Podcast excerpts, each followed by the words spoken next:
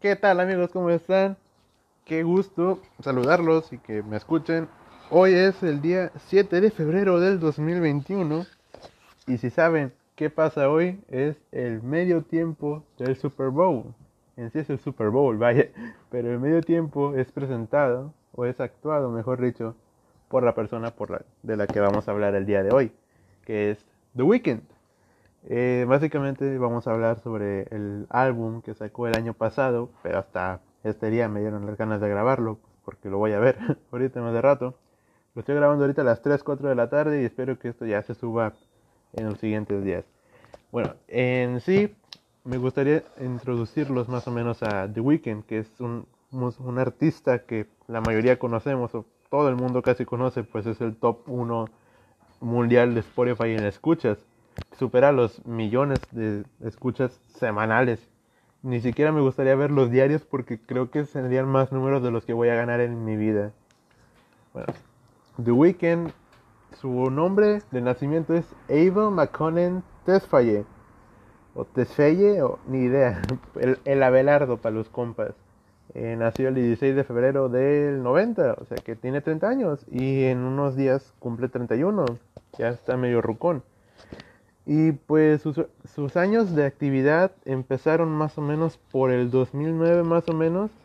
Y esto se debió a que él inicialmente subió unos mixtapes o canciones bajo la autoría del nombre The Weeknd.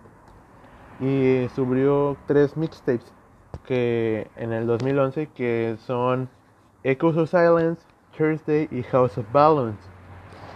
Y si quieren escuchar algo como The Weeknd, pero en pañales, eh, escúchenlos. De hecho, todos están oficialmente unidos en un álbum recopilatorio que es Trilogy, que vendría siendo el primer álbum, por así decirlo, de The Weeknd, más es un álbum recopilatorio.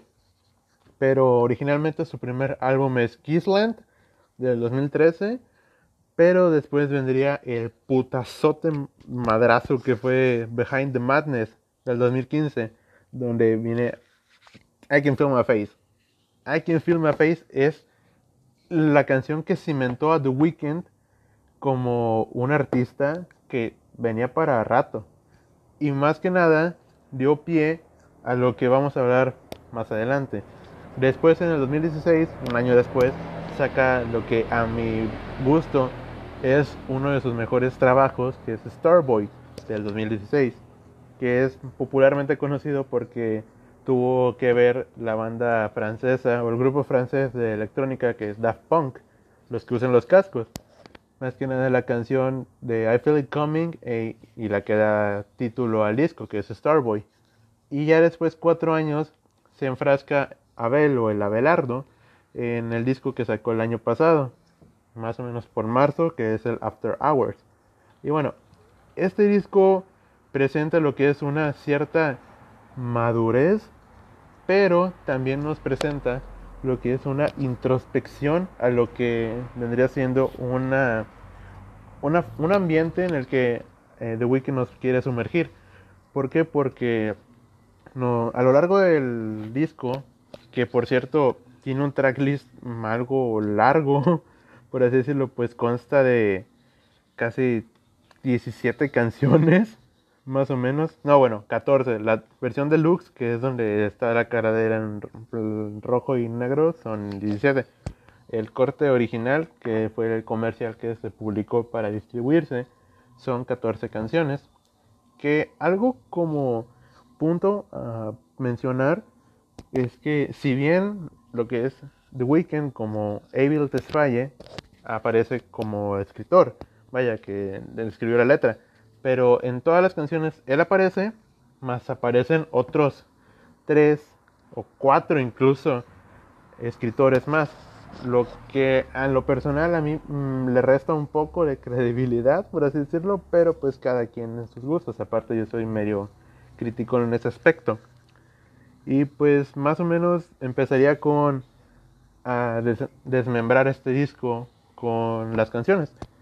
Para empezar, el disco arranca con lo que es Alone Again, luego sigue Too Late, luego Hardest to Love, luego Scared to Live, 5 que es Snow Child, luego Escape from LA, luego Hairless, Fate, eh, Blinding Lights, que es un... Ya llegaremos a ese punto. Luego In Your Eyes, luego Save Your Tears y Repeat After Me, que viene siendo más o menos lo que es un interludio. Y después la canción que da nombre al título, After Hours. Y ya al final cierra en el número 14 con Until I Bleed. Que dura, que es la canción más larga seguida de After Hours, porque duran lo mismo ambas, 6 minutos casi, 6 minutos algo. Y una primera impresión que me dio el disco, el, disco al escucharlo, fue obviamente la duración porque The Weeknd si bien es un artista elaborado y tiene ayuda de muchos productores o más bien de productores concisos, este álbum me pareció algo tedioso a la primera escucha, porque lo tuve que escuchar varias veces para digerirlo bien. Y aparte lo escuché por primera vez cuando solo estaban Hairless y Blinding Lights como sencillos sacados. Y después sacó otros dos, que era In Your Eyes y ah, creo que después sacó. no, creo que después sacó. Sí, In Your Eyes y Alone Again. Como sencillos, pero creo que eran como lyrics. En este caso, por así decirlo, me agrega como una cosa muy que desmerita todo lo que va creándose. Por ejemplo, a mi gusto, me hubiera encantado que empezara con Escape from LA en vez de Alone Again.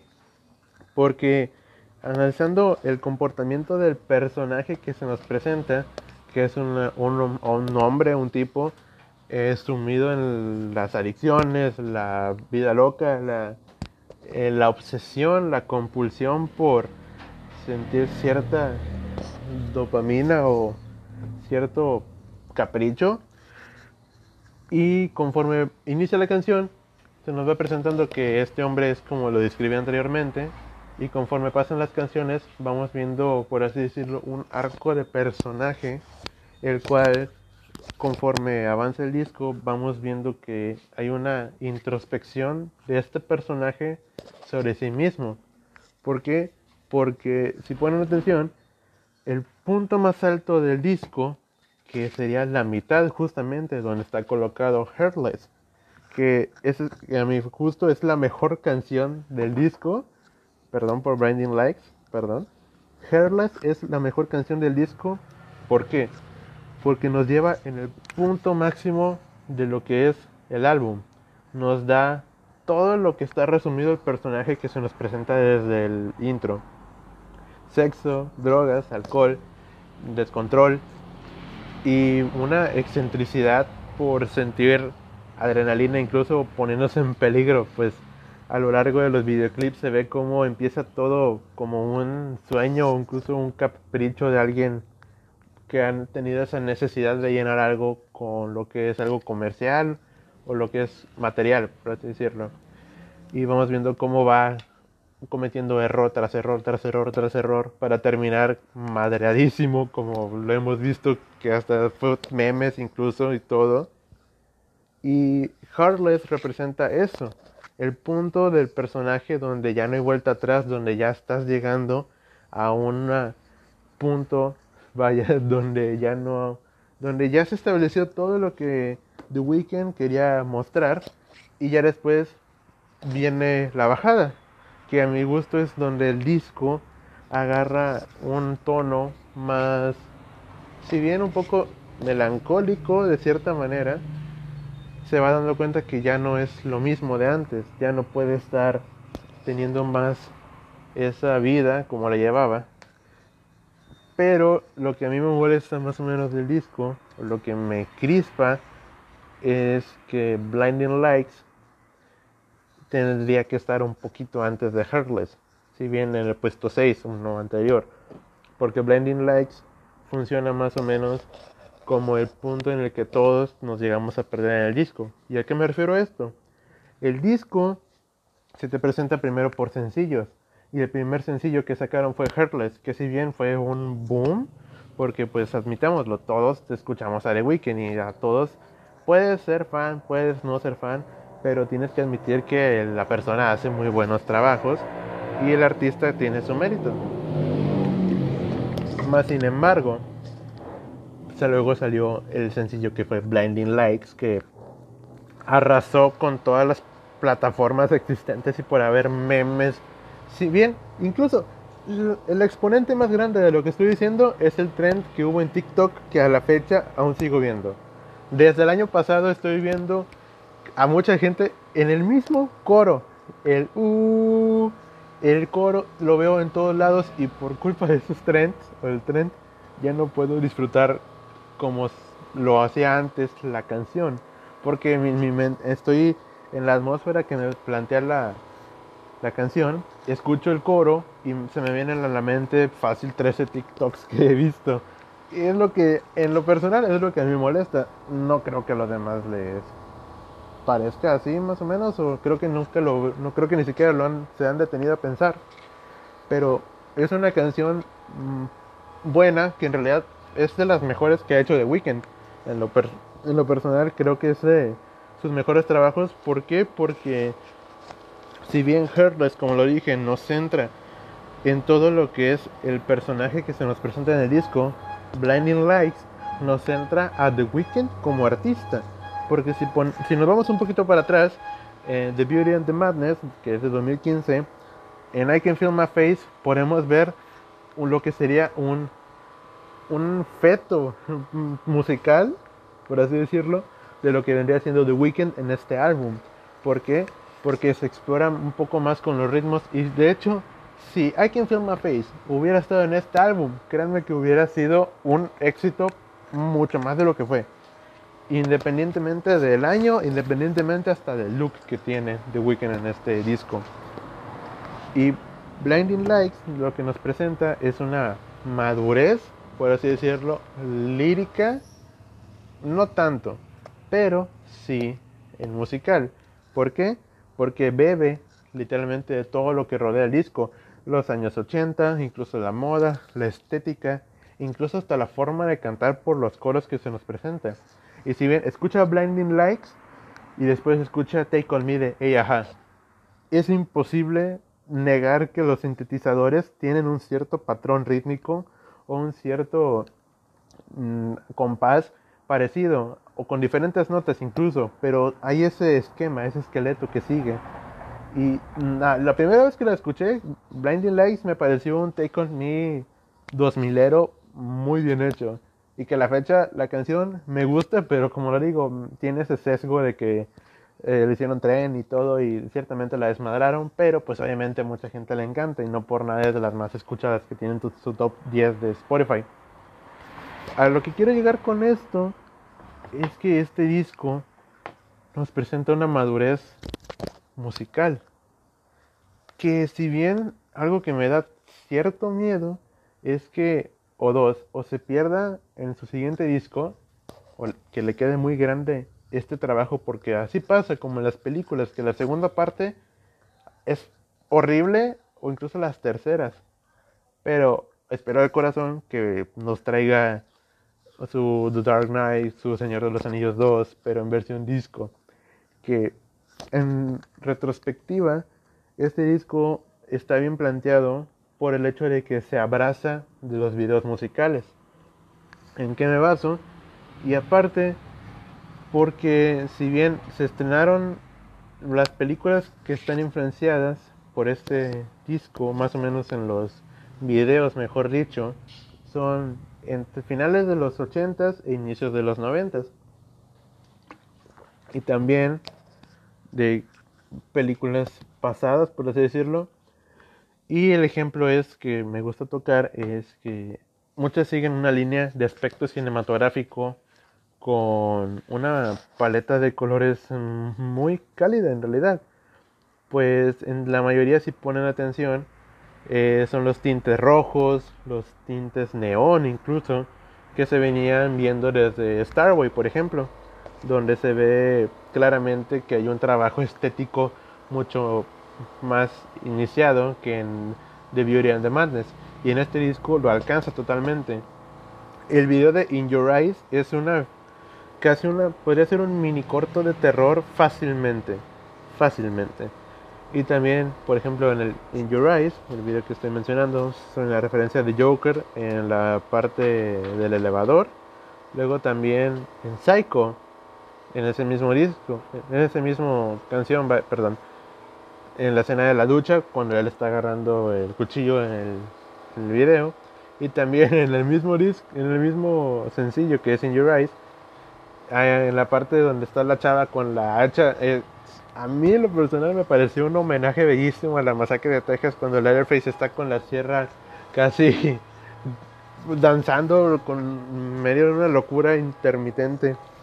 Y en Blinding Lights, en la parte en la que él ríe y se está desangrando, hay una referencia, siento que más porque él sale en esa película que es Uncle James es protagonizada por Adam Sandler, que vaya peliculón, peliculón más que nada, nada más que agregar peliculón. Y siento que también a partir de que él sale en esta película, que es Uncle James, se va, se va cimentando un poquito lo que es el ritmo de los videos musicales. Porque si pones atención, a partir de Hairless, y de hecho hay un recopilatorio de todos los videos juntos, que es un usuario en YouTube, que dura casi como media hora, que es, podría decirse que es como el corto de todos los videos musicales unidos en un hilo para contar la historia de manera cronológica o por sucesos, podría decirse. Y, la y ese corto, como lo llamaría, va empieza como trotando y terminas corriendo súper rápido. Y es algo que en la película de Uncle James, los hermanos Safdie, que son los directores, son muy característicos porque es un, genera, un, un estrés constante que vive el personaje Adam Sandler. Y aquí el personaje que es The Weeknd en los videos musicales y en toda la extensión se ve en un estrés constante por no por la situación que está viviendo, sino por las situaciones que él mismo crea a partir de su falta de control. También eh, hay una referencia en Hairless que me encantó bastante, que es en la parte del casino, que obviamente hace referencia a Casino, la película de Martin Scorsese, que hace laburan este Joe Pesci, Robert De Niro, que esa película es de inicios de los 90, que estaba en Netflix creo, pero creo que la quitaron, pero es muy buena película de gangsters, me encanta bastante. Y también no se puede negar que en el aspecto Mm, de video está muy bien cuidado. La verdad, cinematográficamente me encanta y estoy emputadísimo porque no lo nominaron a nada, a nada, nada, nada, nada. Y eso es... Si está bien que el disco no me encantó para darle un 100, pero oye, me estás nominando a Post Malone con Hollywood's Bleeding, que es un disco me. Post Malone es muy me en ese disco a excepción de varias canciones que me gustaría tocar ese disco más adelante. Pero estoy enojado con eso porque no, no, no le dieron chance. O sea, es de los mejores sencillos y discos que se han lanzado el año pasado y lo ignoraron completamente. Es algo injusto ciertamente y la verdad me lo comprendí cuando lanzó el tweet que generó bastante polémica que estaba enojado con la con sí, con los críticos y las asociaciones y que le debían a sus fans y todo. Y la verdad, entiendo, cabrón, lo entiendo. Pero espero que se redima esta tarde en el show de medio tiempo del Super Bowl. La neta, lo espero bastante. Y para cerrar con esto del disco, me gustaría decir que si le das una oportunidad a The Weeknd, pero escuchándolo, ya sé que es una chinga escuchar discos completos que casi nadie hace, pero por favor, escucha desde Trilogy hasta After Hours. No escuches los recopilatorios de Live in Japan, etc. Escucha, por favor, desde Trilogy hasta After Hours y te vas a encontrar con una, una situación, una carrera artística que va, va, va que apunta para arriba y para romperla, mucho más de lo que ya lo ha hecho. O sea, empieza con un viajecito que es en Trilogy y ahorita en After Hours está en su punto y de todo corazón espero que la verdad siga así porque nos ha entregado muchos buenos trabajos. Y algo a, recalcar en el trabajo de The Weeknd es que él no está solo. Si bien como lo comenté en los principios del episodio, tiene a varios escritores con él, pero hay alguien de quien les quiero hablar que está muy involucrado en lo que es este disco y más bien en la canción que es Blinding Lights. Y ustedes dirán quién. Es un productor que él es, gracias a él hemos conocido muchos hitazos que al día de hoy se siguen escuchando. Y me refiero a Max Martin, que la verdad me gustaría hacer un episodio de él, pero lo voy a tocar muy por encima. Max Martin es un tipo, un productor y compositor que ha, colaborado con artistas como Katy Perry, Avril Lavigne, Nicki Minaj, Pink, Usher, uh, Celine Dion, incluso um, Demi Lovato, Justin Bieber claramente, Ed Sheeran, Elena Grande, um, Taylor Swift, incluso creo. Incluso él lanzó, él es el responsable de que existieran los Backstreet Boys y de que saliera a la luz Baby One More Time de Britney Spears. O sea, imagínate qué, qué mente musical tiene que tener ese hombre, ese músculo de la creatividad musical tiene que tener tan desarrollado que, wow, y eso es lo que siento que ha ayudado mucho a The Weeknd en este disco. Max Martin es la mano de Dios como lo fue la mano de Diego en el Mundial. Max Martin es el culpable de que The Weeknd en este disco y con Blinding Lights exactamente para ser precisos sea tan exitoso como lo fue el día de hoy. Si bien Daft Punk hizo un trabajo hermosísimo y la verdad con I Feel Coming y Starboy nada más ocuparon esas dos canciones para demostrar que aún estaban en el juego. También lo voy a tocar en otro episodio de Daft Punk porque me gustan mucho y demostraron que ahí podían hacer oro, aunque ya estaban, por así decirlo, retirados parcialmente de la música por su anterior disco, que era Random Access and Memories. Pero bueno, regresando a The Weeknd. Ya por último, me gustaría decirles que la verdad espero de todo corazón, como ya lo he dicho bastantes veces y parezco disco rayado, pero no me importa. Espero que la verdad este, este señor salga adelante mucho más arriba de lo que ya está. Y pues como últimos comentarios me gustaría decir que hay un álbum, el álbum tiene una versión deluxe que tiene 17 canciones, se agregan tres más, que es Nothing Compares, Miss You and Final Lullaby. Que la verdad no, no siento que sobran. La verdad, entiendo que un álbum deluxe trae más ediciones incluso detrás de grabaciones o canciones extra. Pero la verdad lo siento algo inservible en el álbum deluxe. Y como comentario también, hace unos días, que fue el 5 de febrero de 2021, lanzó The Highlights, que es un álbum recopilatorio de todas sus... Uh, sí, todos sus éxitos, por así decirlo. Y justamente el cabrón antes del Super Bowl, en medio tiempo. La verdad, muy buena estrategia de marketing, la verdad, mis respetos. Y la verdad, aquí está la lista de canciones que tiene el The Highlights y es un, es un madrazote. Está Save Your Tears, Blinding Lights, In Your Eyes, Can't Feel My Face, I Feel It Coming, Starway, Pray For Me, Hairless, Often, The Hills, Call My Name. Ah, que se me olvidó mencionar. Lo que es el My Dear Melancholy, donde viene Call My Name, no sería considerado un disco, pues es un EP y me parece un buen trabajo, medianón para lo que estaba acostumbrado de Weekend. Pero es bueno, en realidad, aparte creo que eso es más personal y no, se, no me lo tomaría tan crítico pues, por situaciones personales la que él pasaba, pero Call My Name es una joya de canción de estos últimos tiempos.